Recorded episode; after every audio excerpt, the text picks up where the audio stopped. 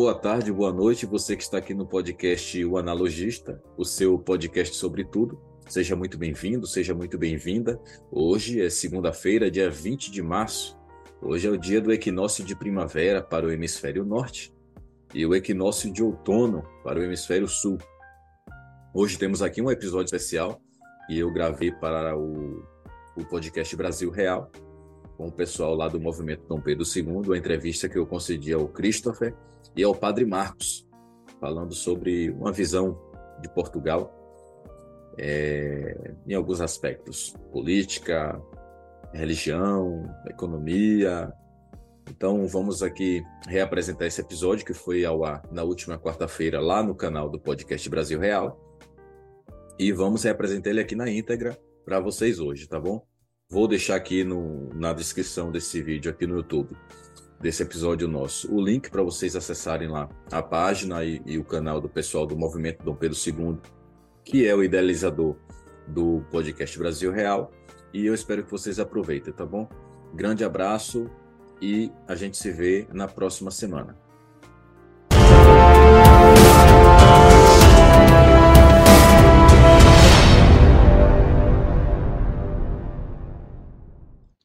Começou! Saudações a todos os monarquistas do nosso movimento segundo. Aqui quem fala é o Padre Marcos e hoje estamos começando mais um episódio do nosso podcast Brasil Real. E para conversar com a gente hoje, eu dou a palavra ao senhor Cris, que é presidente do nosso movimento. Como é que o senhor está, senhor Cris? Olá, padre. Como é que anda Olá, padre. Olá a todos que estão ouvindo a gente pelo YouTube, pelo Spotify. Sejam bem-vindos a mais um episódio no Brasil Real, no seu podcast de monarquia. E, padre, hoje temos uma pessoa que sabe tudo sobre podcast. Exatamente. O nosso querido convidado lá em terras lusitanas, no Brasil, e também responsável pelo podcast O Analogista. Está disponível em várias canais aí para quem quiser conferir esse podcast muito interessante e sobretudo também no Instagram para aqueles que desejarem conhecer a página deles, que é o seu John. Bom, John? Tudo bem, Padre Marcos? Olá, Christopher. Olá. É um prazer falar contigo de novo, um prazer falar contigo, Padre Marcos. Agradeço o convite. É boa tarde, bom dia, boa noite, a depender da hora que você vai ver esse vídeo. Se está vendo ao vivo, já é boa noite. Se vai ver depois, é, que seja é, vocês monarquistas ou não, é uma honra estar aqui para falar um, um, pouquinho da. Já ia falar um bocadinho, viu? Já estou pegando o costume português. falar um pouquinho da história do nosso país, né? Exatamente. O John, é, vocês começaram a fazer um podcast que, pelo que eu acompanhei na página do Instagram, começou também no ano passado. E qual foi a iniciativa é, que vocês tiveram assim que motivou vocês a começarem um podcast que também é bem abrangente, porque lá se fala de cinema, se fala de música, se fala de política, se fala de literatura. Então, é, é, é um podcast bem interessante pela variedade de temas que ele propõe para a gente também. Né? Olha, padre, a motivação foi exatamente esta, a variedade. É, a gente vê hoje, tem muitos, muito podcast por aí que está sempre batendo ali no mesmo tema chato sempre, que não leva, podemos dizer assim, informação e acréscimo a ninguém. É claro que existem outros que é, podcasts temáticos como esse de vocês, que leva a história do nosso país, que fala sobre temas que são realmente relevantes, mas a maioria do que a gente vê por aí, o que tem bombado por aí, tem deixado a desejar no quesito relevância. Essa é a verdade. E como você bem disse, a gente começou no ano passado com a proposta de trazer de uma forma assim bem é, divertida, natural, falar sobre vários assuntos. Como você disse, falamos sobre cinema lá, é, o Christopher representou aí o, o, movimento Dom Pedro falando sobre monarquia, falamos sobre igreja, falamos sobre tudo. E tentamos levar da forma mais natural possível, mais tranquila possível, divertida, para que todo mundo se sinta acolhido e todo mundo se sinta bem informado. Inclusive até com informações que não são vistas quem acompanha lá o podcast pode perceber que eu sempre começo com informações sobre as datas que não são vistas por aí, e algumas até interessantes. Então, eu e o Celso, que estaria com a gente aqui hoje, mas teve alguns corre-corres na rua, é, a gente decidiu fazer esse podcast. Vamos lá, bater um papo sobre o que a gente, sobre tudo que a gente gosta, o que a gente não gosta e deixar a galera informada. E nisto já tivemos, como eu falei, a presença do movimento Dom Pedro, como também esta semana tivemos a presença do Luiz Gabriel, que é filho de um combatente da Segunda Guerra Mundial. O episódio foi ao ar ontem, a segunda-feira, ontem não, na última segunda, né? E, e a gente vai levando assim. Inclusive, já estendendo o convite aqui ao Padre Marcos também para ir lá para a gente falar sobre algum tema teológico. Já tivemos lá, já tivemos lá três pastores. Meu pai é um pastor, eu sou cristão evangélico, mas o que importa para mim é o conhecimento. No que se acredita, no que se não acredita, no, no nosso podcast não é muito relevante, a não ser o bom conhecimento levado. Então já fica aqui o convite ao Padre Marcos para a gente debater lá algum assunto te teológico, para ter um bate-papo legal lá. Show de bola. E, o John, por que esse nome, um analogista? De onde veio isso de você? Cara, é uma história até engraçada.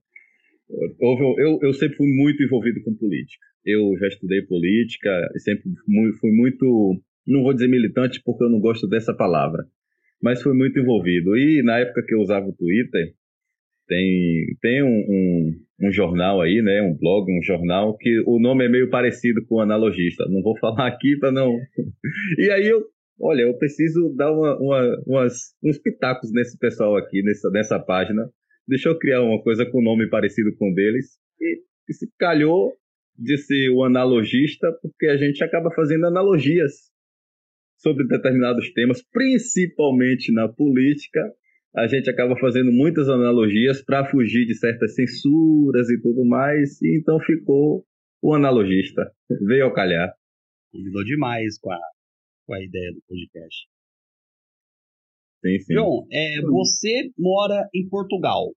Faz muito tempo? Quanto tempo faz? Conta pra gente como que foi essa transição para as terras portuguesas? Cara, eu tô em Portugal há um ano e dois meses. Eu tô há pouco tempo aqui. É, eu sempre tive vontade de sair do Brasil. Sempre tive vontade de sair do Brasil e, e tentar a vida em um outro país com a economia mais equilibrada e tudo mais. Sempre pensei nisso. Só que nunca tive, na verdade, a coragem. Até que tive. conversei com minha esposa, minha família, disse: olha, tá na hora de fazer uma mudança, vamos embora para Portugal. Vim primeiro, depois de um ano, agora em, vim em janeiro de 2022 e agora em fevereiro, janeiro de 2023, já no último dia de janeiro de 2023 chegou minha esposa e meus filhos. Estamos aqui. Foi uma, era uma ideia que eu já tinha é, fundada na minha mente, mas é, não era nem questão de oportunidade, era mais questão de coragem. Estou aqui, é legal porque a gente desmistifica muita coisa do que a gente ouve e aprende aí no Brasil, principalmente sobre os portugueses. E graças a Deus não tenho do que reclamar aqui, a não ser o frio no inverno. Porque, cara, vou te contar, se a gente acha que tem frio no Brasil, tem frio em Portugal, meu amigo. então é isso. Estou aqui já há um ano. Estamos aí trabalhando duro, correndo atrás. Graças a Deus nos equilibrando agora com a família aqui. As crianças já na escola também. Acabaram de chegar, já estão na escola, tudo, tudo certinho, graças a Deus. Uma educação totalmente diferente. A grade curricular mais enxuta e mais, como é que eu posso dizer, efetivo, mais eficiente. E aí nós vamos levando, né? Seguindo em frente. E Portugal também foi por conta da língua, né? É um pouco mais fácil de compreender. Muito embora, assim que eu cheguei aqui, eu tive muita dificuldade. Eu, eu achei que ia ser fácil por conta de ser português. Mas é diferente. Uh, até pouco tempo atrás, se eu tivesse dois portugueses à minha frente a conversar, os dois a conversar, e para mim estavam os dois falando russo, não dava para entender nada. A falar comigo, até entendia pelo decorrer do, do assunto, conseguia compreender, mas não é tudo que se entende. Com o decorrer, o decorrer do tempo, passado do tempo, a gente vai compreendendo melhor e daqui a pouco fica, fica comum, parece até brasileiro falando. Essas muda essa mudança do Brasil para Portugal, ela apresentou algumas dificuldades, assim, quando você chegou, é, é, te digo, né, dificuldades financeiras, dificuldades realmente de transporte, como é que foi, assim, com um brasileiro que está querendo ter uma experiência de vida em outro país, em um país como Portugal também? Olha, para te ser bem sincero, dificuldade, a minha maior dificuldade mesmo foi a saudade. A saudade que eu fiquei da minha família, dos meus amigos, meus filhos, meus pais. Mas, olha, é, aqui é tudo muito acessível. Muito, muito acessível. Assim que eu cheguei, já comecei logo a trabalhar. É, é claro que tudo aqui tem seu custo tudo aqui tem seu custo, transporte público aqui tem seu custo, mas é de qualidade. É, se você sai à noite para qualquer coisa tem seu custo, mas tudo você acha com acessibilidade e com qualidade. E não achei muita dificuldade. É, é claro que eu estava vendo essa semana, é, inclusive ontem mesmo, que bateu o recorde de pedidos de brasileiros é, é ao consulado pedido de repatriação para o Brasil. Brasileiros que vieram não conseguiram se consolidar esse mês de, de janeiro agora, não 2022 na verdade, foi o ano que bateu o recorde de brasileiros pedindo repatriação. E eu fico assim meio sem entender. Eu tenho amigos aqui brasileiros, conheço muitos brasileiros que estão muito bem, conseguiram equilibrar sua vida aqui. Eu, graças a Deus, desde que eu cheguei, nunca deixei de trabalhar, minha esposa acabou de chegar, já está também trabalhando, meus filhos já estão na escola, como eu falei anteriormente.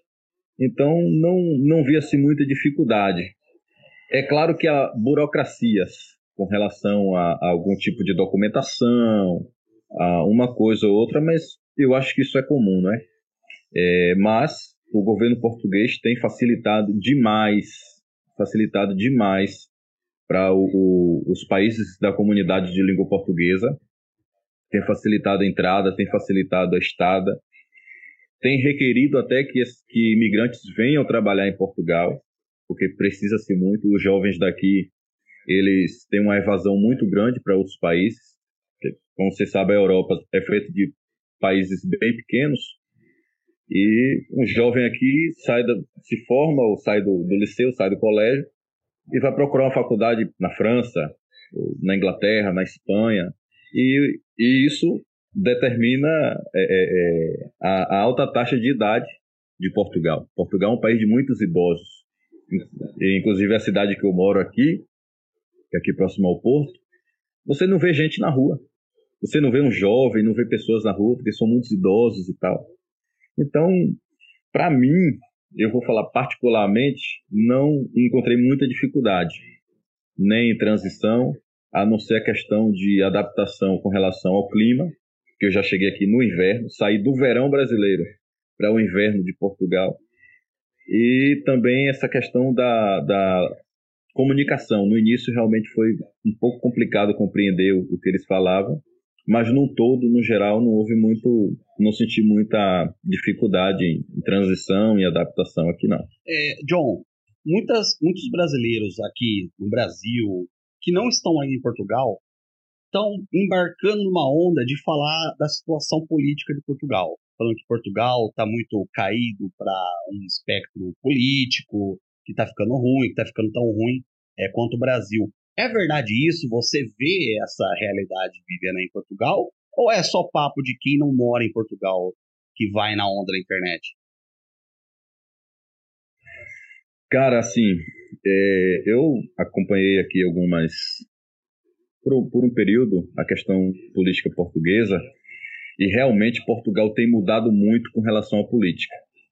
A política em Portugal sempre foi bastante equilibrada e bastante, como é que eu posso dizer, uma palavra, uma palavra que eles usam aqui, arrefecida. Não se via muito, muita animosidade, nem no parlamento, nem na Câmara, mas ultimamente tem se mudado muito, principalmente porque Portugal hoje tem deixado de ser um país comunista para ser um país progressista. Está sendo um país predominantemente progressista. Isso tem incomodado uma parcela da sociedade.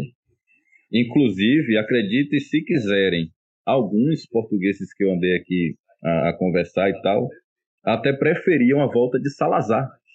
Imagine, imagine só. Então, eu acredito que não seja ser um, não, não chegue a ser uma crise política.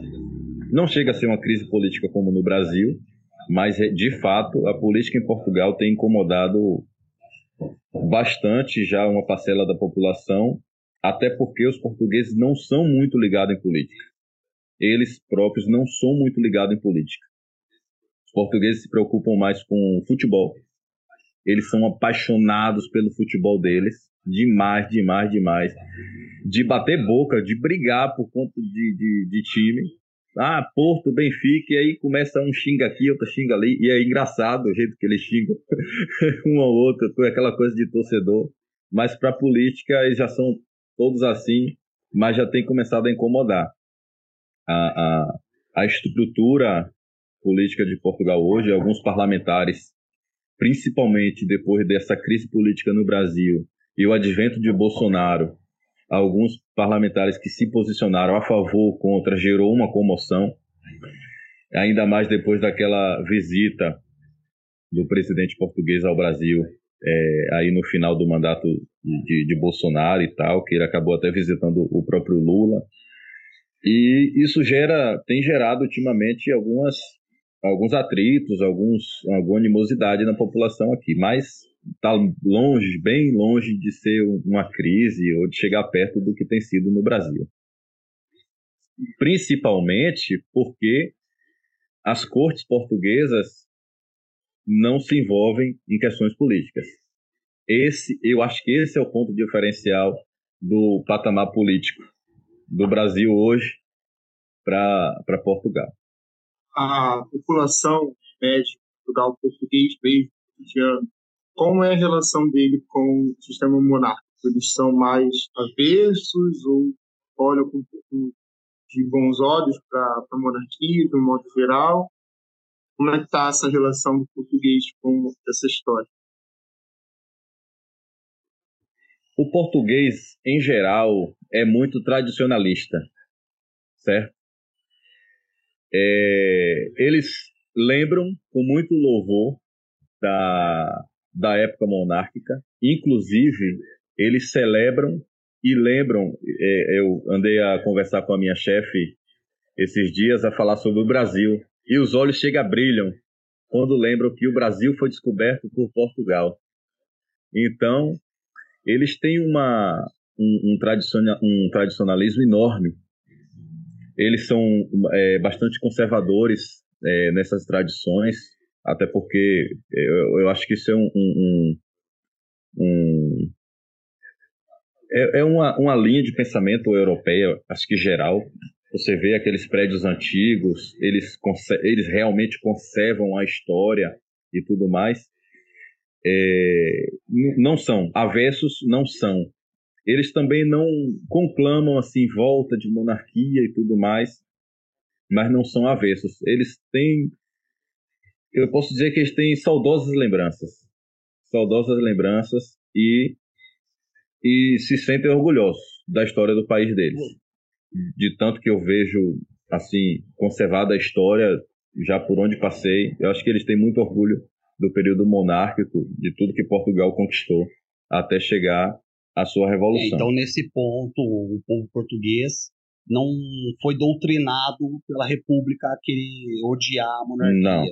Mas aí em Portugal você já não, não, soube de algum movimento monárquico desejando a volta de Bragança? Ou não? Você nunca chegou a ver um movimento assim na, na internet, pelo menos? Não, não, não, não cheguei a ver. Assim, sobre a monarquia aqui, é, de fato, uma coisa que eu, que eu vi recentemente é que o rei de Portugal, ele vive sem, sem dispensas do, do governo. Ele ainda vive do que, do que o período monárquico português, do que a família real é, é, conquistou. O governo português, não, não, pelo menos do que, eu, do que eu vi da reportagem que eu li, o governo português não dá apoio nenhum ao rei de Portugal. Ele vive aqui numa vila, perto de Lisboa. Vive bem, obviamente, vive bem. Já um, um senhor de bastante idade, mas é, não tem nenhum apoio, nenhum. É, como é que a gente chama? No Brasil tem a, a, a pensão, não é isso? Que tem do, do governo para a família real e tal. Eu não, não sei bem como é que funciona, mas aqui não tem. E também não vi nenhum, nenhum assim. O que, o que se vê aqui é revolução, revolução progressista. Onde você vai, você tem placa ali, Revolução Feminista, dia 8 de março, foi agora, semana passada. Onde você vai, tem placa. Revolução disso, a marcha daquilo. Já sobre a monarquia, não é. Nunca vi nenhuma. Nenhum assim. Nada que enseje uma.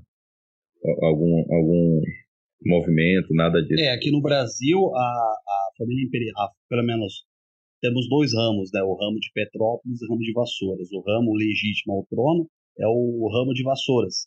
E este ramo não recebe o laudêmio. Então, todos os príncipes, incluindo Dom Bertrand, trabalham e porque as, o, os bens que eles tinham durante a época da monarquia foram praticamente todos usurpados pela, pela República no golpe, né? no exílio. Eles praticamente foram no exílio com uma mão na frente e outra atrás. Né? É, já o ramo de Petrópolis tem o laudêmio por conta das terras que na hora do, do golpe da República o governo tomou, né? e depois, quando já tinha pessoas lá morando, eles fizeram o laudêmio para tentar indenizar de alguma forma a família imperial.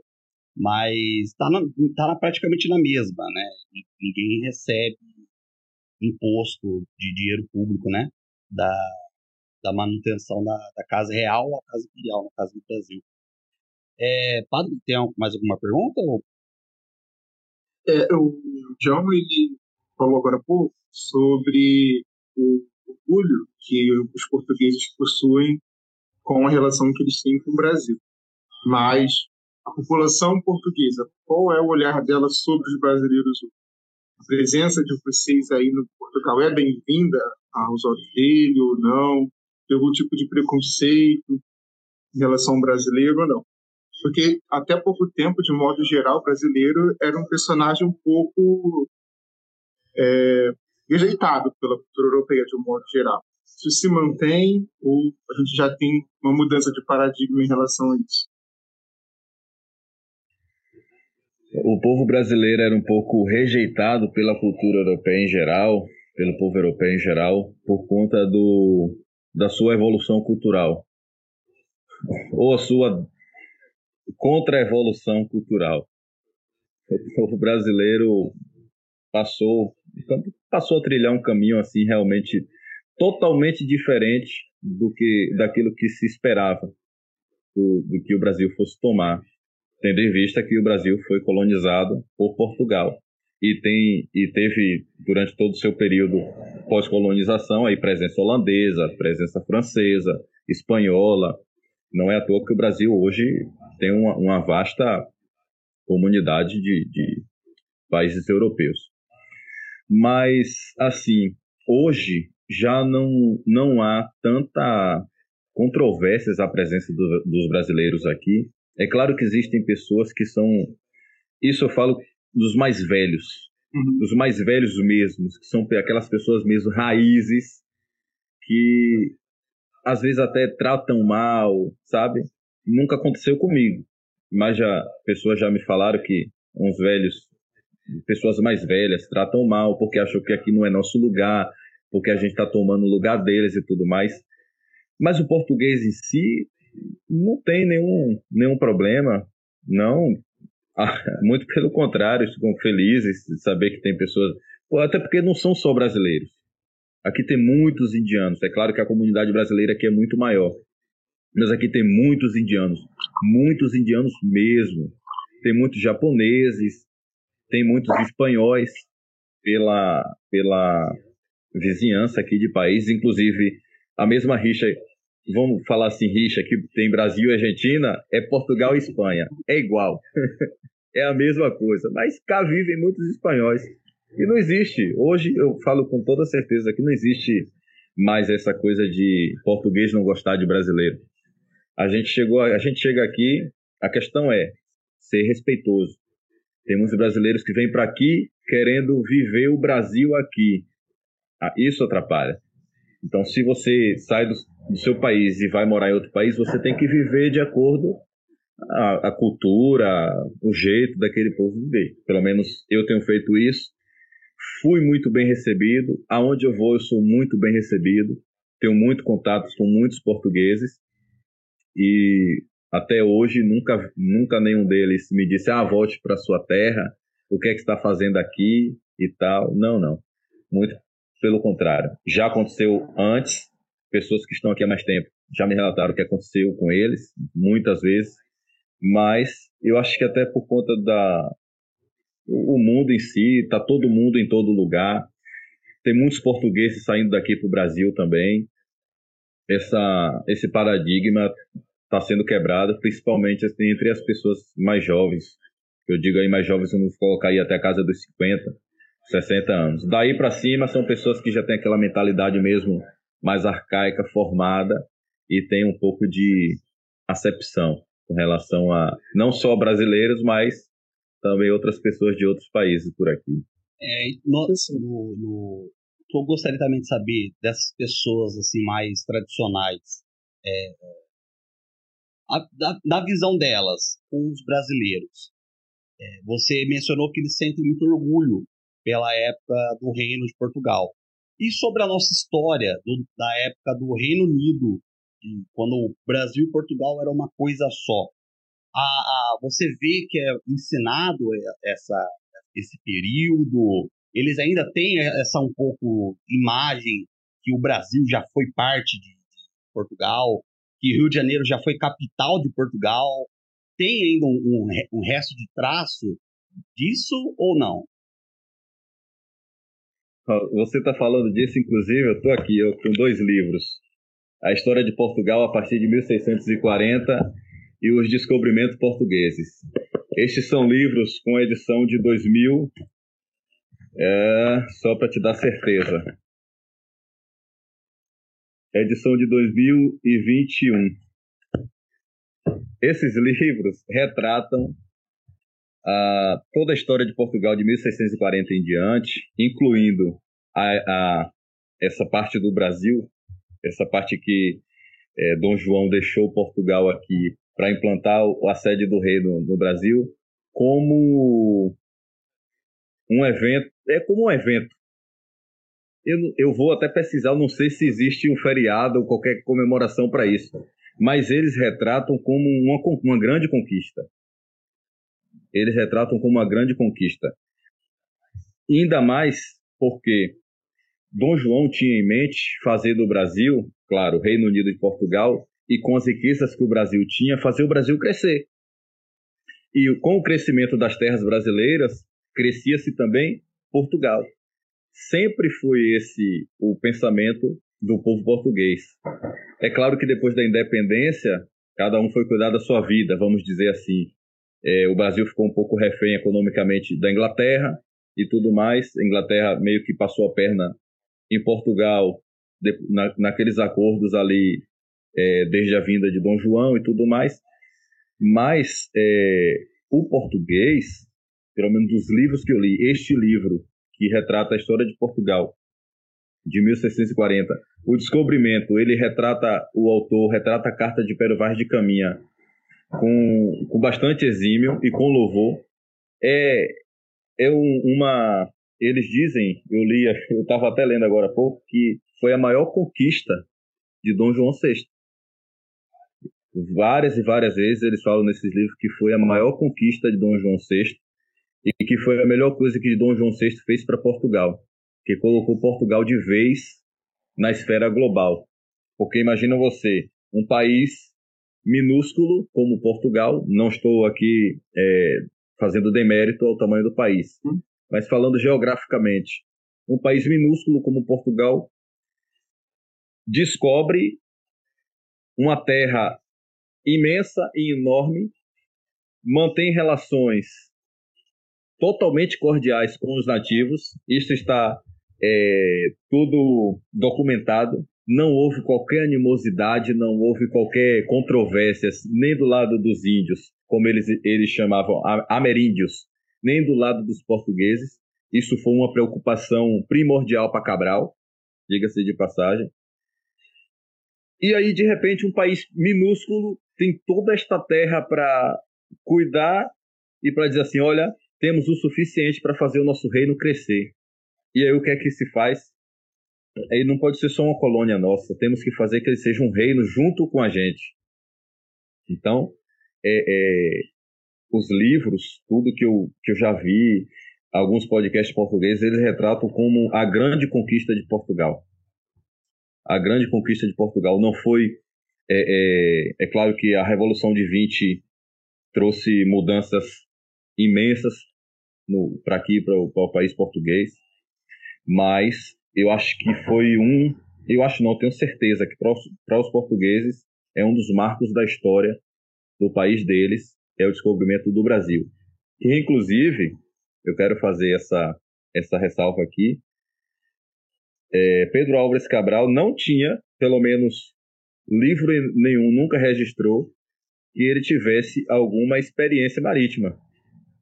Ele foi apenas escolhido por Dom Manuel para ir até as Índias, levar, é, é, fazer com que aquele comércio de lá passasse a ser português por conta do tráfico de algodão e tudo mais que outros países estavam se aproveitando.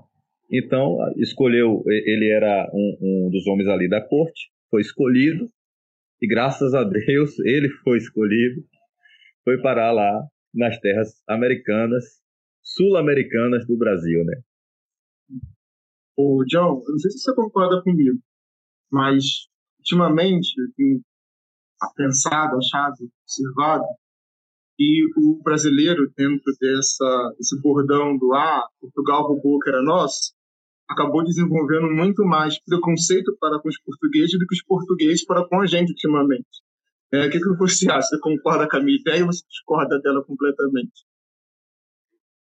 Eu concordo, concordo com, com, com sua ideia e discordo de quem pensa assim. Porque quem pensa assim não conhece da história. Quem diz que Portugal roubou o nosso ouro não conhece da história. O fato é que eu estive na casa da, da sardinha portuguesa. Que, quando vocês vierem a Portugal, por favor, visitem aqui na cidade do Porto, no Cais de Gaia. É, é uma das coisas mais lindas do mundo. E no patamar de cima, no andar de cima, é a Casa do Ouro. São latas de sardinha, todas douradas como, e, em formatos de barras de ouro. E quando eu entrei, eu disse assim para para a menina que estava na recepção de, desse lugar, desse sítio, assim: Olha, vou poder levar um pouco do meu ouro de volta. eu fiz essa brincadeira, né? Vou poder levar um pouco do meu ouro de volta. Ela sorriu, ha, ha, ha. Tem que buscar teu ouro lá na Inglaterra. Eu digo, olha, olha, essa sabe. Mas eu acho assim, é, é por conta do, do ensino errado. O português, o português não, o brasileiro aprendeu que o português roubou o nosso ouro.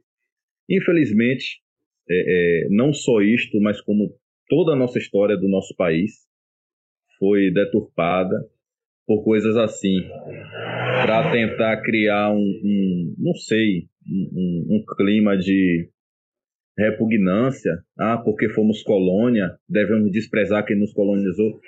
Se você pensar que Portugal, tudo que, que Portugal fez pelo Brasil. Olha, a primeira coisa que, que Dom João fez quando chegou no Brasil, em 808, foi revogar a, a, a uns decretos que tinham lá sobre comércio. Digo, olha, essas leis aí que beneficiam só os, só os portugueses, os portos agora estão abertos para todo mundo, seja português, seja qualquer outro estrangeiro, abre para todo mundo. Eu preciso que o Brasil tenha independência econômica. Foi a primeira coisa que Dom João fez quando chegou no Brasil. Agora imagina, por que, que um homem que fez isto abriu o comércio brasileiro para o mundo inteiro, ia levar todo o nosso ouro embora, ia roubar o nosso ouro? Não faz sentido. É, infelizmente, é, é, foi criada essa história, né? essa narrativa. É, eu concordo que isso tem feito muitos brasileiros. Inclusive, eu, eu tive uma, uma pequena discussão com uma brasileira em um restaurante. Ela era atendente do restaurante. E quando ela percebeu que eu era brasileira, ela disse: Ah, que bom, mais um para a gente levar nosso ouro. Eu digo: Não, não, não, não, não, senhora. não é assim, não. A senhora aprendeu errado. Aí ela começou: Ah, porque roubaram nosso ouro sim, roubaram sim. E aí eu comecei a argumentar com ela, tentando argumentar, e ela começou a ficar nervosa, porque os portugueses não roubaram. Eu perguntei: Por que, que a senhora está aqui? Aí ela ficou sem saber me responder e tal. Mas é, são, são coisas, né? Da mesma forma que existem portugueses que têm certos preconceitos, com a gente existem os brasileiros que têm esse preconceito por conta dessa história muito, muito mal contada. É, e a diferença é esmagadora pelo que você está falando, né? Do respeito pela história. Enquanto aí em Portugal eles sentem orgulho da, do que passou, do que viveu, aqui no Brasil existe, primeiro, a ocultação de muitas coisas e a manipulação de todas as outras narrativas, né? É, a, a, provavelmente a intenção de manipular, dividir, conquistar tudo que é do passado, da monarquia, é tudo ruim e a república é maravilhosa. É, tudo era ruim e a república começou com a paz mundial praticamente. Tão bom que ela é. Padre, é, é, tem mais alguma pergunta?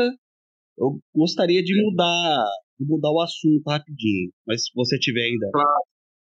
Não, não, pode mudar. Tá. Depois, depois a gente muda Tá, beleza. É, John, você, na situação atual que a gente está no Brasil, que a cada. A gente está no mês 3 do novo governo, e parece que estamos há cinco anos de pura destruição. Muitos brasileiros estão desesperados desejando até mesmo sair do Brasil. Você, como um brasileiro que conseguiu sair do Brasil, hoje tá, vive melhor, está numa situação melhor, qual dicas você dá para essas pessoas que estão desejando dar um não fazer o L e ir embora? Não fazer o L é a melhor coisa que as pessoas fazem. Cara, assim, eu saí do Brasil é, antes desse novo governo. Não vou dizer porque eu já temia esse novo governo entrar, porque realmente eu esperava que o governo anterior pudesse continuar. É, eu saí mesmo por razões pessoais, mas hoje eu vejo que foi uma escolha assertiva que eu fiz. E a dica que eu dou é: se puder sair do Brasil, saia. Não é fácil dizer isto, porque não é fácil a gente deixar a nossa pátria, deixar o nosso país. Se você me perguntar, você sente falta do Brasil hoje? Eu vou lhe dizer que não. Eu não sinto falta do Brasil. Mas eu sou brasileiro acima de qualquer coisa. Eu não sinto falta do Brasil por conta das condições que o Brasil me deu de viver e as condições que são prováveis daqui para frente.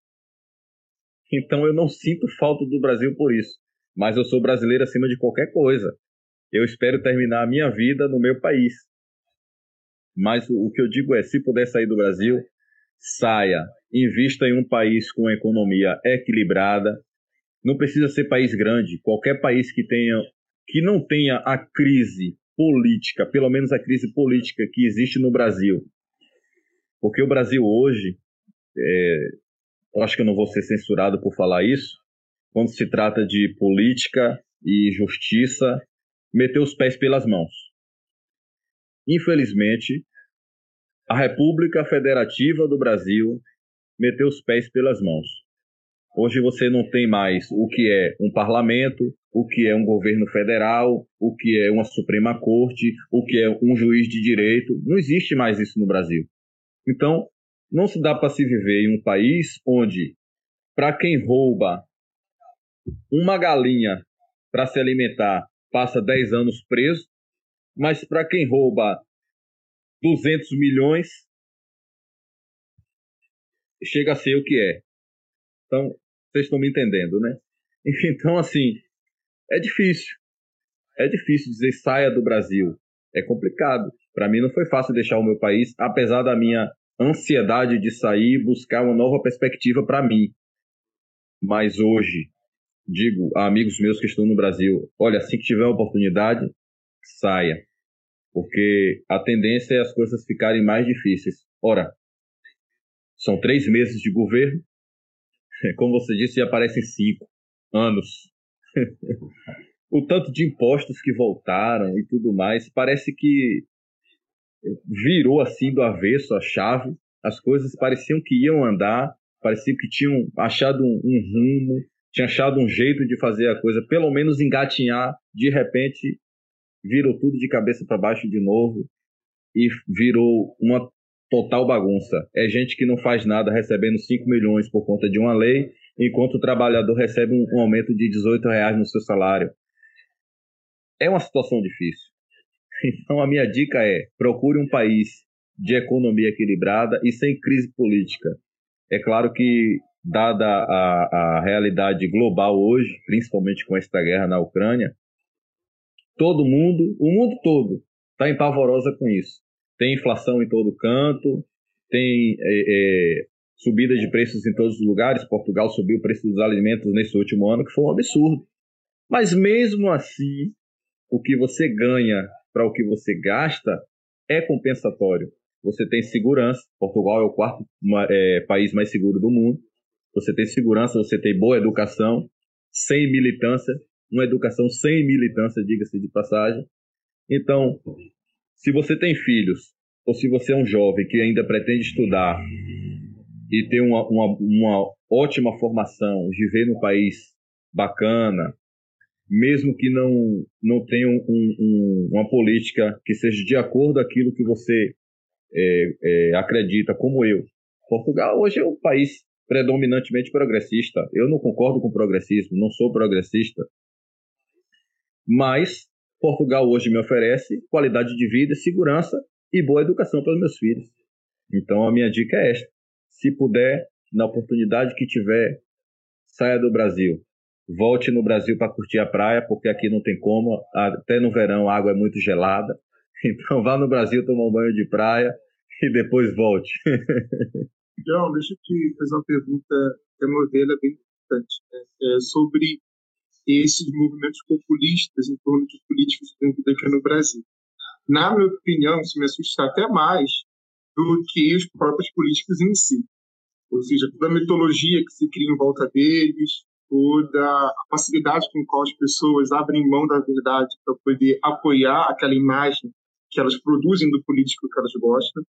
E como é que você encara esse problema? É, para você, é um dos agravantes do problema, dos problemas do Brasil hoje em dia? É.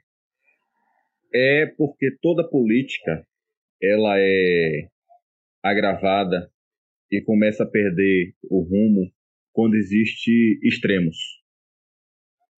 Em lugar nenhum os extremos ajudou em nada. Seja extrema esquerda, seja extrema direita, ou se, se é de centro extremo, existe esse também. E essa, como você disse, mitologia gerada em torno de personagens políticos atrapalha o, o bom senso do cidadão. Por quê? Porque imagine você, no Brasil existe uma coisa chamada vereador. As cidades elegem vereadores. E você chega numa casa para pedir um voto para um vereador que você acredita que vai cuidar bem da sua cidade e a pessoa diz: Não, eu vou votar em tal vereador porque ele é candidato de tal presidente. Então, o extremismo, essa, essa ideologia de colocar a política em cima de um personagem, ou dois ou três, personificar a política, atrapalha o bom senso do cidadão, porque ele deixa de questionar quais são as propostas, de questionar onde está sendo gasto o dinheiro do imposto dele, ele deixa de questionar a qualidade da comida que ele consome, que ele compra no mercado, deixa de questionar a qualidade da educação que o filho dele recebe, porque ele está focado em um vereador, em um prefeito, em um governador que apoia tal personagem. Então, é, eu acho que isso prejudica demais e é um dos agravantes da, da, da política no Brasil hoje. É um dos agravantes. Tendo em vista que tudo que o Brasil passou nesses últimos anos, sem um poder moderador, foi o que desbancou totalmente qualquer é, projeção de conserto político no Brasil. O Brasil é, é, é, foi democratizado há 30 e poucos anos, em 88, quando surgiu essa, aí, essa nova Constituição. Então, é uma criança ainda, vamos assim falar, é uma democracia ainda bebê, tendo em vista os longos séculos de tantas dinastias que já foi vista no mundo. E de repente não existe alguém para moderar o que se acontece no país. Não existe alguém para dizer, olha, o seu ponto é até aqui, o seu limite é até aqui. Não. Uma coisa está pelo meio da outra e tudo mais. E o cidadão tá com a ideia feita de que ou é bom esse ou é bom esse. E se esse é bom, o daqui não presta. E se esse é bom, o daqui não presta. Essa personificação da política no Brasil, juntamente com, com esse, essa falta de um poder moderador e a bagunça política que se gerou em cima disso, é o que levou o Brasil a chegar a essa situação que está hoje, que inclusive entrar em áreas que não deveriam nem entrar como eu falei aqui, que poderia ser censurado aquilo que eu falei, que é a livre expressão. Não tem nada a ver a gente se expressar com o que o político A acha, com o que o político B acha, com o que a Suprema Corte acha. Eu sou um cidadão livre em um país livre. Mas nem isso a gente pode dizer mais que é, porque, infelizmente, não, não funciona mais assim. É, e o brasileiro ainda tem esse costume de achar igual o padre falou mesmo, de idolatrar, né? É, achar que vai vir uma pessoa e erguer a mão para o céu e resolver todos os problemas da política. É, sendo que, para mim, na minha opinião, isso é mais uma prova que a República não funciona. Porque pode vir o presidente, o melhor presidente do mundo, igual eu falei no, no, no episódio do seu podcast. Vai durar quatro anos, ou mais tardar oito. E o próximo presidente vai acabar com tudo de bom que foi feito para colocar os seus projetos. A República é assim, e esse é o mal de não ter um poder, poder moderador. E muita gente acha que a situação que a gente está passando agora é uma situa situação recente, mas o Brasil sempre passou por isso. Pode ver, no fim da, da ditadura militar, Sarney era um cara terrível, um presidente terrível. A, economia estava em frangalhos e tinha pessoas que usavam bottom. Eu sou fiscal do Sarney pessoas iam nos mercados e achavam que o, o dono do mercado estava aumentando o preço por é, é, ganância, sendo que a pessoa não tinha a menor noção do que era inflação, que era culpa do governo. Antes da, da no golpe militar, o que levou o golpe militar, João Goulart. Muitas pessoas falam, não, ele não era comunista. Bom, ele fazia parte de um partido comunista e ele estava flertando com a União Soviética em plena Guerra Fria. Ou seja, ele estava levando o Brasil ao limite. Antes disso ainda, Getúlio Vargas, um ditador que muitas pessoas, ah, ele fez isso, fez aquilo. Ele era um ditador, muitas pessoas morreram, foi um outro golpe militar.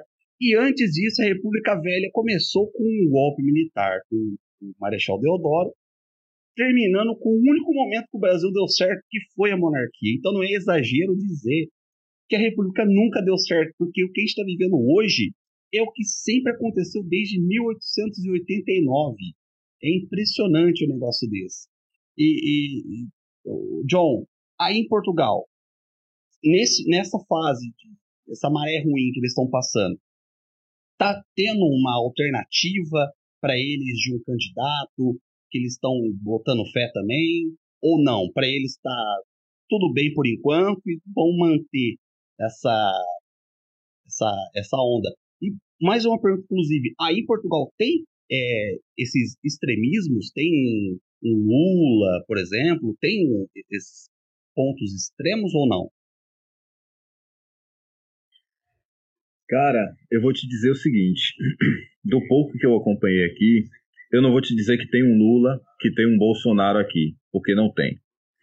Portugal hoje tem um, um, um estilo político, um, um, governo, né? Estilo de governo assim, tem o presidente e tem o primeiro-ministro. E aí, ora eles trabalham bem juntos, ora, ora eles não trabalham bem juntos. Normal. É, é a convivência humana, né? Principalmente quando se trata de uma política em um país. Mas o parlamento é dividido. O parlamento é dividido, e como eu disse, ultimamente tem que se criado muita animosidade. Alguns candidatos, alguns, é, não sei nem se chama aqui de deputados, não sei bem como é que se chama aqui, mas vamos dizer que sejam deputados, é, foram até massacrados por ter defendido algumas ideias mais de direita, conservadoras e tal, e outros é, por defender ideias mais progressistas. Não, não vou dizer que existe extremismos aqui. Existem divergências políticas, tem se aguçado ultimamente, isto é verdade, inclusive é, no Brasil não é costume disso, mas aqui em Portugal é costume, tudo vai para outdoor. Você passa numa avenida, tá lá o, o, o outdoor. É, já chega desses políticos é, ladrões, e aí tá lá foto dos políticos, sabe? Já é. Portugal tem solução, e aí coloca lá um, uma, uma foto de um outro político. É, inclusive tem um dos partidos aqui que o nome é Chega. Eles criaram esse partido exatamente para tentar frear alguns dos absurdos que alguns parlamentares querem impor. E a população, como eu já disse, o português não, não tem essa coisa toda com política. Muitos não vão nem votar. Muitos, não. meus colegas de trabalho mesmo. E aí, como é que faz votação? Nunca fui lá. Nunca votei. Não vou nem votar. De por mim, voltava à época de Salazar. O pessoal que está assistindo não sabe quem é Salazar. Salazar foi um dos maiores ditadores que, que teve aqui em Portugal. Foi mesmo daqueles. Eu acho que no Brasil não teve nenhum à altura de Salazar. E poucos no mundo foram tão duros quanto ele.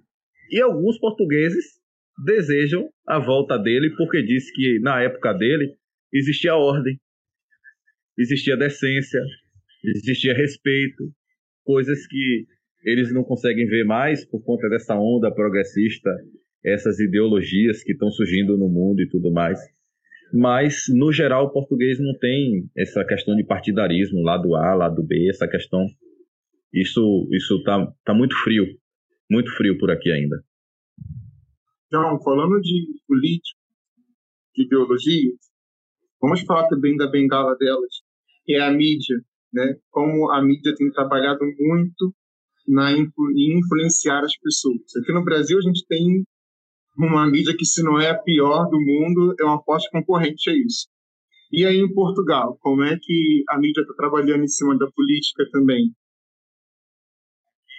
Aqui eu vou te dizer que a, o, a mídia daqui trabalha em cima do viés de esquerda. Isso é fato. Isso é fato. Por mais que a gente, assim, eu acreditei, vou falar aqui como, como cidadão e quem depositou um voto. Eu acreditei em Bolsonaro e vi Bolsonaro fazer pelo Brasil coisas que nenhum outro presidente fez. A gente não pode negar. Um presidente que conseguir fazer o, o, a inflação brasileira ser menor do que a americana, como nunca antes na história, nunca vi ninguém fazer isso. Mas a mídia aqui esquece. Para eles, o bom ainda é quem é de esquerda. Bolsonaro nunca prestou ninguém de direita. Olha, essa, essa, essas polêmicas que estão havendo aí com, com o Nicolas, Nicolas Ferreira. Hum. Nossa, massacrado, massacrado nas mídias aqui. Ele fala as coisas com razão, eu apoio as coisas que ele diz, porque para mim faz sentido, eu concordo com o jeito dele de pensar. É claro que ele usou, nesse último Dia da Mulher, uma forma bastante agressiva de, é, de se referir ao que ele queria se referir. Usou as palavras certas no momento errado, posso dizer isso. Mas para a mídia aqui, o importante é manter as ideologias em pé. Não digo que tem militância como tem no Brasil. Não, não. A questão é, é, LGBT, é, a questão transexual, essa coisa toda aí, a mídia não carrega isso nas costas, como no Brasil não. Mas a, o viés político aqui é muito claro. O viés político aqui é muito claro. Não posso dizer se há censura, porque eu não acompanho incisivamente para dizer que há censura ou não, como já há censura hoje no Brasil por determinadas partes, mas que a, a mídia aqui tem o seu viés político, tem. Não é a partidária como deveria ser. Não é um instrumento é, para o cidadão como deveria ser, infelizmente. É, e aproveitando, qual que é a imagem que passam aí na mídia em Portugal? Lula realmente era um preso político? Eles sabem que ele roubou mesmo e saiu? O que está sendo falado aí da, da situação do Lula? A mesma coisa que a esquerda diz no Brasil, que Lula foi inocentado, que foi julgado incorretamente, não sei o que, foi inocentado. Eles, eles se recusam a dizer que Lula roubou, eles se recusam a dizer que Lula foi condenado. Não. A mesma coisa que a esquerda faz aí no Brasil, a, a mídia faz aí no Brasil, faz aqui também. Lula é inocente e é presidente do Brasil, inclusive visitou Portugal há, há poucas semanas, agora início do ano, e foi um, um, um alvoroço, diga-se de passagem. É, e é isto. Para eles, Lula é inocente e está lá, foi eleito democraticamente pelo povo e não há o que se questionar. É o que se diz a mídia. Geralmente, a mídia daqui replica muito a mídia daí.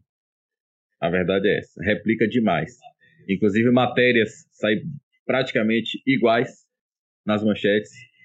CNN, sai no Brasil, sai igual aqui.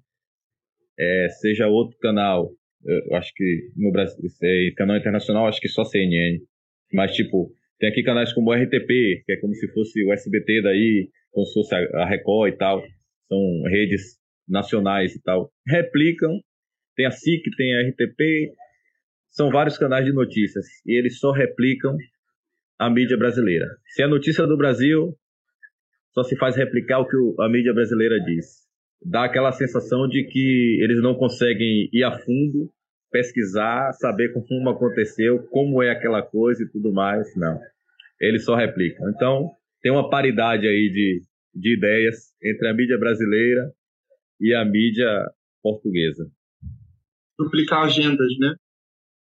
Fazem... Exatamente. Facilita, né, o trabalho deles. É, exatamente. Já que não tem muita criatividade, né? Aí dá o Ctrl V pois é. resolve o problema. Pronto. Cris, tem alguma pergunta? Então, é, eu, eu tava lembrando aqui um print que tiraram, não, não lembro. Ah, lembro sim. A matéria, o título da matéria era é, é hora de criminalizar a gordofobia e exatamente na mesma hora, o mesmo título, a mesma foto foram postados no G1, no UOL, na Folha, e agora não lembro qual, qual era o, o, outro jornal, mas na mesma hora, assim, é, é impressionante, não existe mais jornalismo, existe uma pauta e vamos transmitir, né? É, é, é feio isso. Padre, eu acho que já, é. nesse assunto, já foi tudo aqui. Ah, bom. Eu tinha, na verdade, um outro, uma outra curiosidade com relação que vai para outro aspecto completamente diferente do que a gente está falando agora. É, ele falou que veio de família evangélica, que o pai dele é pastor etc.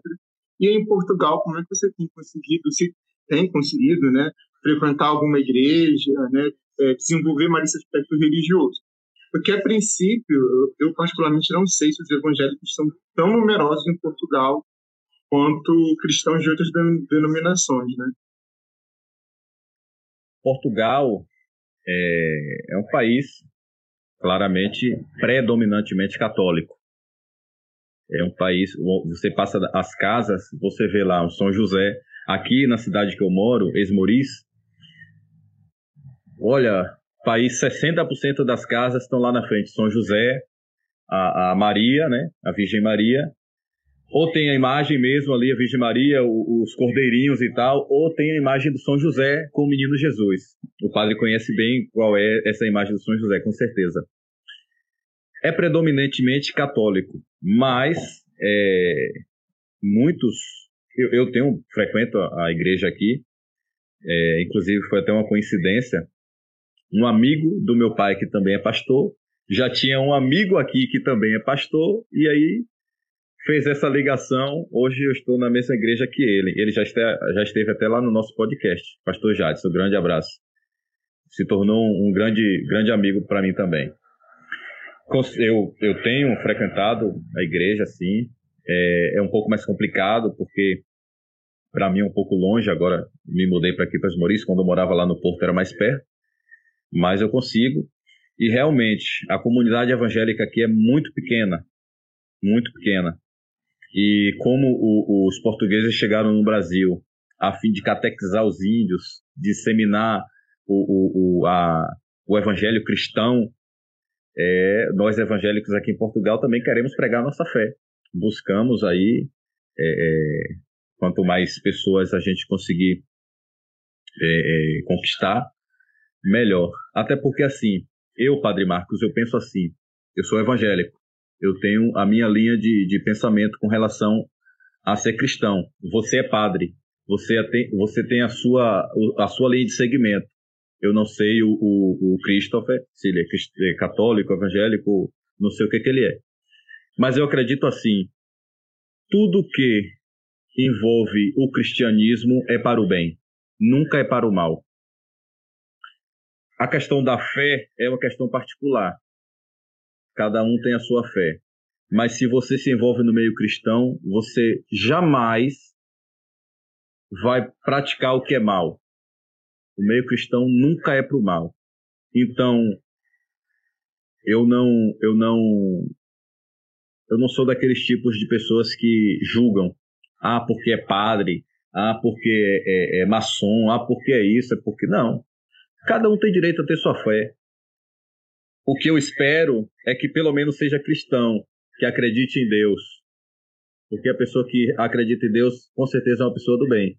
Porque a pessoa que não acredita em Deus é capaz de qualquer coisa. Então, eu prefiro que seja cristão, a pessoa que acredita em Deus, acredite que Jesus Cristo veio para nos salvar, que deu a sua vida por nós e, e, e, e deixe os caminhos maus. É assim que eu acredito. Dito isto, aqui em Portugal, a gente enfrenta, como evangélicos, muita é, dificuldade. O povo daqui é muito católico, muito, muito. E os que não são católicos preferem não acreditar em nada.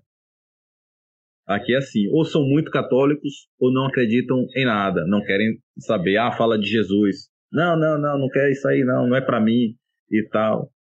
Existe, existe essa recusa, sabe? É, inclusive não só para os evangélicos, para os católicos também. Eu tenho, eu tenho a minha chefe, ela é católica, ela fala que às vezes vai fazer uma ação social, as pessoas até rejeitam por saber que é da igreja. Não, não precisa de nada de igreja e tal. E a imagem do santo tá lá. Tá lá na, na parede, lá no, no umbral da casa, tá lá. Mas que ela não quer aceitar algo que seja religioso, vamos dizer assim, de uma comunidade religiosa o algo que transforma ela de dentro para fora, né? E, exatamente, exatamente. Existe essa, existe essa recusa e, e, e, tudo mais. Mas eu, graças a Deus, encontrei aqui minha igreja. Tem as pessoas que. Tem um pessoal muito bacana. A maioria é brasileiro, diga-se de passagem. Eu acho que 95% do pessoal da igreja é tudo brasileiro. Mas é, vamos aí, né? Seguindo. O importante é, é servir a Deus e esperar um dia chegar no céu. é, a gente tem que sempre deixar uma coisa muito. Porque hoje em dia é até estranho falar isso, mas hoje em dia é até impopular falar isso, né? Sem o cristianismo, a nossa sociedade não seria da forma que é. O cristianismo foi responsável por colocar regras, uma, um povo, uma sociedade que, que se matava, praticava atos assim que bárbaros. Bárbaros, exatamente, exatamente. Principalmente no Brasil. Inclusive, oh, perdão, inclusive só, só, te cortando aí rapidinho, você falando isso, eu tenho certeza que o padre vai concordar comigo. Eu postei isso no meu Instagram. É... Foi logo no início do podcast, foi, quando eu tive um bate-papo lá com o professor Costa sobre a história do Brasil. E eu postei no meu Instagram pessoal dizendo o seguinte: olha, se você é cristão e você não concorda com monarquia, você deve, a partir de já, parar de chamar Jesus de rei. Jesus não pode ser seu rei se você não acredita na monarquia. E olha, olha que teve gente que queria o meu pescoço por conta disso. Mas é um fato. Não existe rei sem monarquia. Se você não concorda com monarquia, Jesus não pode ser seu rei. Exatamente. Nossa, ele é. conseguiu para sintetizar uma coisa, tentando colocar na cabeça das pessoas, já sabe desde quantos anos? Porque eu sei que os, que os evangélicos possuem essa denominação para Jesus de rei, obviamente. Nós, católicos, repetimos isso na liturgia, em outros momentos, inúmeras vezes. Então, está na gênese do cristianismo a monarquia. Exatamente. O reino dos céus é uma imagem de uma monarquia, é assim que a Bíblia pinta. Então, nossa, perfeitas a sua colocação agora. Muito bom. E, e terminando o que eu, eu, eu, ia falar é, a respeito da porquê impopular. Eu acredito que o importante é você ser cristão. Hoje em dia está uma moda na internet, na sociedade, principalmente na juventude, fazer até piada, chacota, querer denegrir pessoas por serem cristãs. E a gente vê que no começo isso só parece, ah, é uma fase da internet, mas a gente está vendo agora uma certa cultura progressista, uma cultura woke, que por conta desse afastamento da, da, do cristianismo e ao, ao mesmo tempo fazendo chacota dos valores cristãos, que são praticamente os valores de uma pessoa boa, caridade, amor ao próximo, a gente vê coisas assim, bárbaras e absurdas voltando e retornando à sociedade. Então, e principalmente eu queria perguntar para você, John. Você falou que as pessoas não são muito engajadas é, politicamente, mas você falou que tem muito é, progressismo em Portugal. O progressismo daí de Portugal está no mesmo nível do Brasil? Estão falando de aborto, estão fazendo chacota de cristianismo. Que, como está aí a situação? No, olha, eu acho que nada que vocês me perguntarem vai chegar ao nível do, do, do Brasil. Mas, assim, é, aborto, já vi algumas é, coisas sobre aborto aqui, pró e contra. Muito mais contra, por conta da questão predominantemente católica do país. E eu não falo do país como, como Estado, eu falo do país como pessoas por conta do, do país, de um país predominantemente cristão, essa questão de aborto é um pouco abafada por aqui. As pessoas ainda têm aquele receio. É claro que tem aqueles que falam abertamente e tudo mais, mas não tem essa militância como existe no Brasil.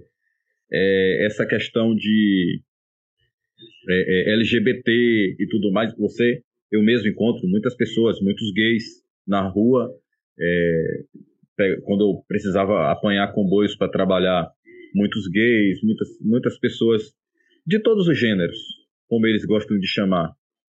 para mim, gênero só existe dois, homem e mulher. Mas como eles chamam tudo de gênero, então você vê pessoas de todos os gêneros, mas você não, não vê militância. A não ser, como por exemplo, 8 de março, Dia das Mulheres. Você via cartazes em todos os lugares para uma convocação feminista. Eu nem sei se, se deu certo, nem sei se funcionou. É, alguma data de referência ao LGBT, eles vão lá e fazem as manifestações dele e tal, mas não chega a ser uma, aquela militância massacrante que é no Brasil, não. Isto com certeza não. Uma das coisas que eu admiro no povo português, admiro aqui em Portugal, é o respeito ao próximo. Não importa o que você é, todo mundo te respeita. Se você está na rua sentado no, no, no, metro, no comboio, ou no autocarro, seja no que for, e, e, e chega um, um transexual senta do seu lado, ele vai seguir a viagem dele vai sentar, vai levantar, você vai seguir sua viagem, vai dar bom dia, vai dar boa tarde, vai dar boa noite. Se precisar conversar, vai conversar. Respeito. É uma, assim, eu falo pessoalmente, uma das coisas que eu admiro muito nas pessoas aqui. São muito respeitosas com o que elas são e com o que as outras pessoas são. A partir daí, já mitiga essa questão de militância. Porque hoje no Brasil a militância parte do desrespeito. Não, você tem que pensar igual a mim e pronto. Se você não pensar igual a mim, você é homofóbico, você é, é, é gordofóbico, você é, é, racista. Se você não pensar igual a mim, você é tudo isso. Você falou aí da questão do, do gordofo, gordofobia virar crime. Nem se fala nisso aqui. Isso a gente nem ouve falar por aqui.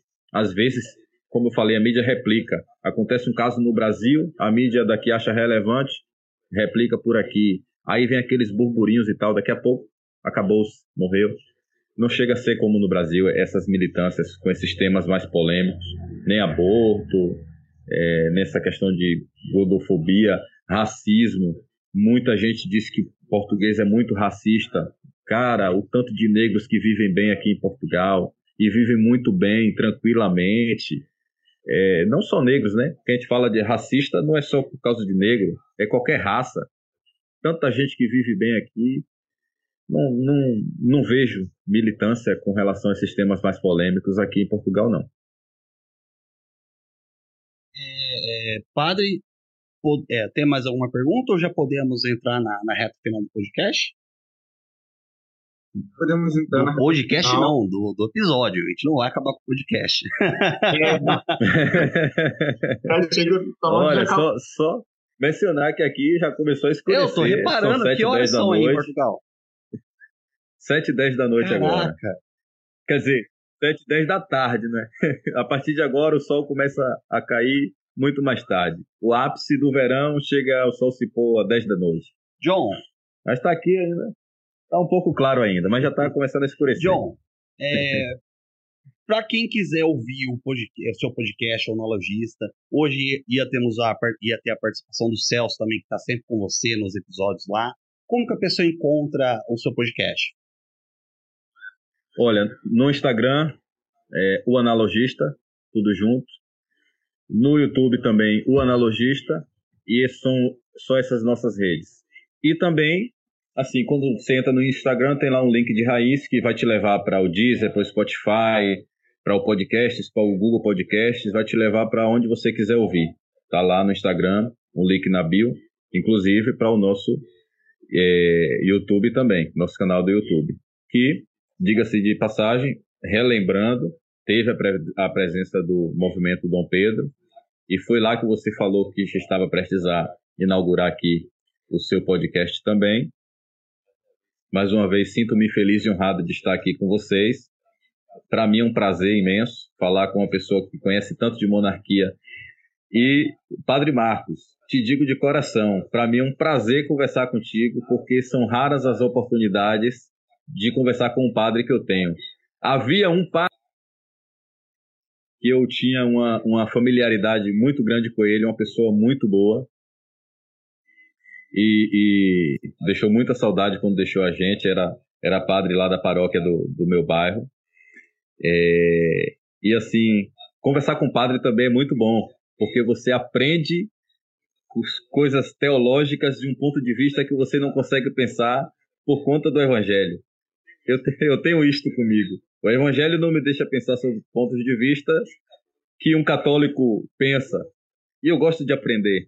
Por mais que eu tenha a minha fé fundada e firmada, eu gosto de aprender.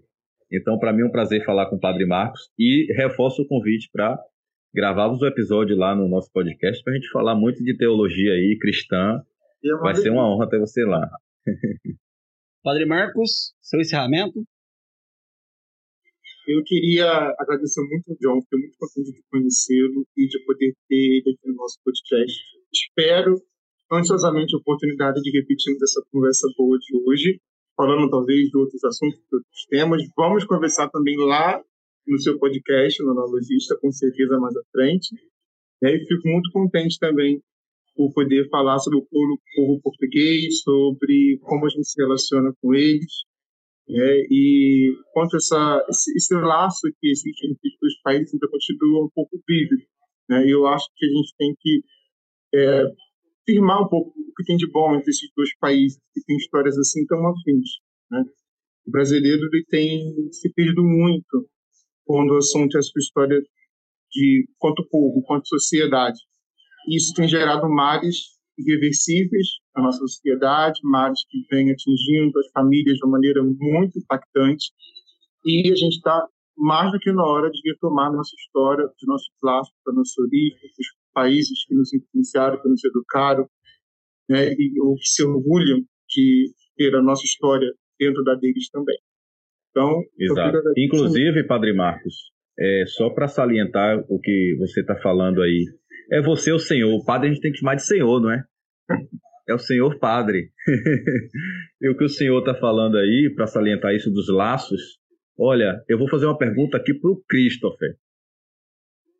Quando é que se falou da independência do Brasil, do bicentenário da independência do Brasil, aí no Brasil? A não ser na data. A, a, o bicentenário do Brasil foi completamente é, apagado, né? A mídia não falou absolutamente nada. O governo também, assim, fez um, uma passeata, mas eu achei muito fraco, poderia ser uma coisa muito maior.